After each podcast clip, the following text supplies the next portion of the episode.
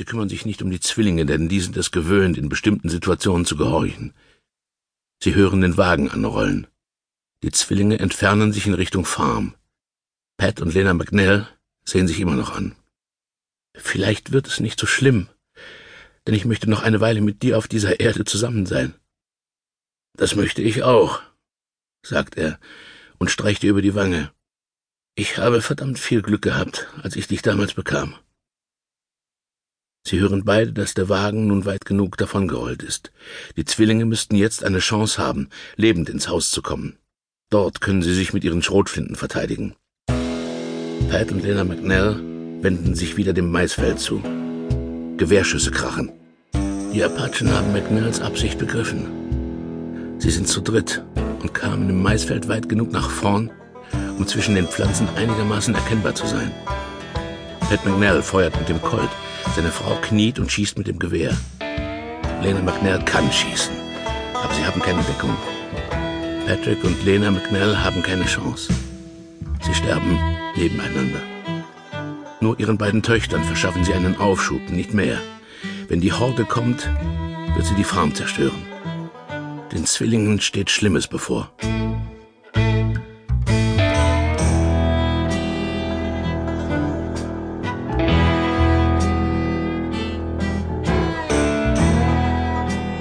Sie heißen Sally und Sue und sie kennen die Welt und deren Menschen noch nicht. Sie erreichen das Haus, werfen die Türe hinter sich zu, legen den Querbalken vor und reißen die Schrotflinten aus dem Ständer an der Wand. Sie tun dies automatisch, wie Marionetten. Sie sind wie betäubt. Ihre Eltern haben sich für sie geopfert. Dies begreifen sie voll. Nun müssen sie Lebenskraft beweisen.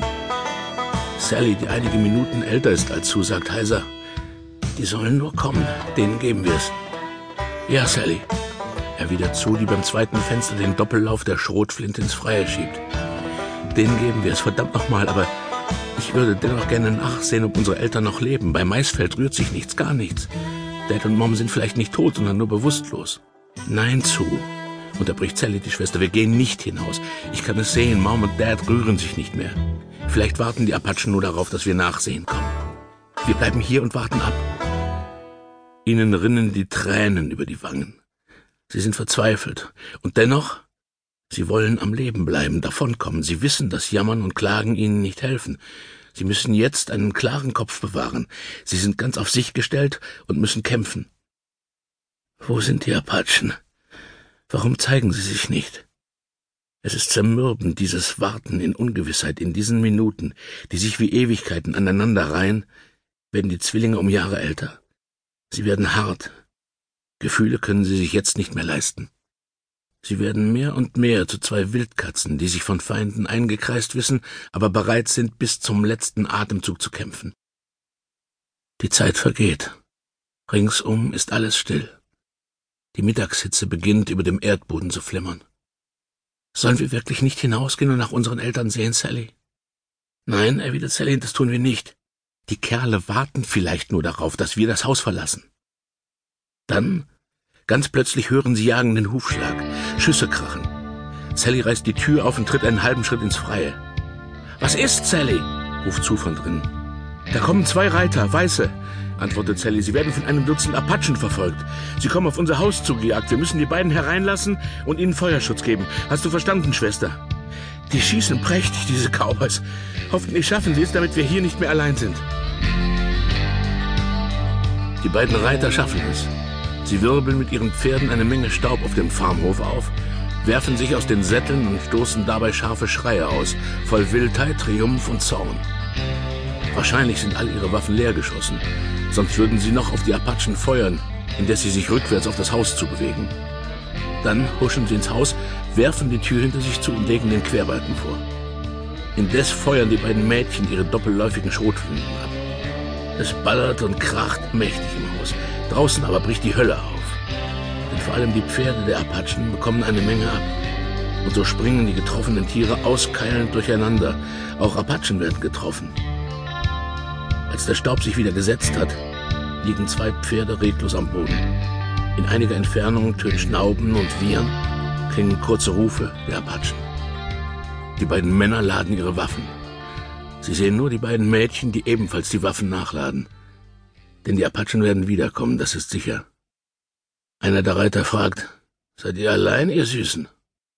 Apachen haben unsere Eltern drüben im Maisfeld getötet, erwidert Sally. Aber Mom und Dad konnten sie noch aufhalten, bis wir das Haus erreicht hatten. Euch hat der Himmel geschickt, denn nun sind wir nicht mehr allein. Ah, ihr Süßen, da habt ihr ja allen Grund, es den Stinkern zu besorgen. Es ist euch doch wohl klar, was die mit euch machen. Sally und Sue nicken, schlucken dabei würgend. Na gut, dann wisst ihr ja, worauf es ankommt. Nur wenn wir kämpfen wie die Löwen, haben wir vielleicht noch eine Chance. Die Zwillinge betrachten die Männer eingehend, versuchen auch zu erspüren, von welcher Sorte die beiden sind, die da zu ihnen kamen. Sie wirken wie zwei harte und erfahrene Burschen, beachtlicher als einfache Cowboys. Die Zwillinge spüren, dass da zweibeinige Tiger zu ihnen kamen. Eigentlich müssten sie sich darüber freuen, denn das bedeutet für sie größere Überlebenschancen. Wie heißt ihr denn, ihr Süßen? fragt der Erste. Ich bin Sally, das ist zu, wir heißen McNell. Und Sie? Die Fremden grinsen. Obwohl sie von gleicher Statur sind, hager, geschmeidig, groß mit breiten Schultern und schmalen Taillen, sind sie verschieden, der eine hellblond und blauäugig, der andere dunkel wie ein Comanche. Ich bin Joe Scarlock, spricht der Blonde. Und ich bin Ben Savage. Habt ihr noch nie was von uns gehört? Nein, Mr. Savage, erwidert Sally. Sollten wir? Da kommen die Apachen. Sie schieben den mit Mais beladenen Wagen von der Scheune zum Haus herüber, benutzen ihn als Deckung und Kugelfang. Bald sind sie dicht beim Haus. Die Apachen klettern auf das Maisstrohdach. Sie wollen von oben ins Haus eindringen. Die Belagerten beginnen zu schießen. Ihre Kugeln fetzen durch das Strohdach. In die ersten Lücken schießen die Schwestern ihre Schrotladungen hinauf. Zwei getroffene Apachen fallen vom Dach in den Wohnraum und bleiben tot auf dem Dielenboden liegen. Einer fällt zuerst auf den Tisch, der krachend unter ihm zusammenbricht. Stille. Sekunden nervenzerreißende Anspannung. Dann hört man das Knistern von Flammen. Die Apachen haben es aufgegeben, das Haus einzudringen. Brandgeruch ist zu wittern. Das war's wohl, Ben, knurrte Joe Scarlock und lädt noch einmal seinen Colt auf. Ja, Joe, Ben Savage grinst. Alles geht mal zu Ende. Es ist nur mächtig schade um die beiden Gunsisters. Äh, seid ihr noch Jungfrauen? Yes, Sir, erwidert Sally. Wer hätte uns denn hier in den Hügeln schon verführen sollen? Sue nickt dazu. Vielleicht wären wir eines Tages von zu Hause weggelaufen, sagt sie. Der Brandgeruch wird beißender. Die ersten Funken fallen. In wenigen Minuten wird das ganze Haus lichterloh in Flammen stehen. Ihr könntet euch ja den Apachen ergeben, ruft Joe Scarlock. Das sind auch Männer, die wären doch verrückt, wenn sie euch umbringen würden, versteht ihr?